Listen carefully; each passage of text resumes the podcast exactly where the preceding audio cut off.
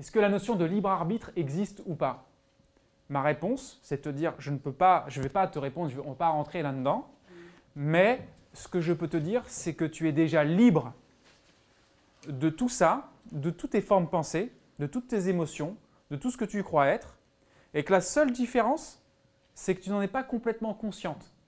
Mais souviens-toi bien, hier, cet espace que je vous ai fait expérimenter, qui donc accueille toute sensation qui vient et qui repart, toute pensée qui vient et qui repart, cet espace, il est déjà complètement libre de quoi que ce soit qui peut arriver et repartir. Il est déjà libre.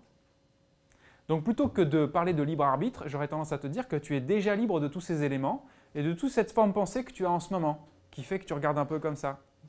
C'est une forme pensée. C'est qu'une forme pensée qui se passe là pour toi. Donc laisse-la partir, parce que comme elle est venue, c'est que forcément elle va partir. Et si elle part, tu reviens sur l'instant. Vous n'avez pas besoin de vous poser toutes ces questions pour vivre l'instant en fait.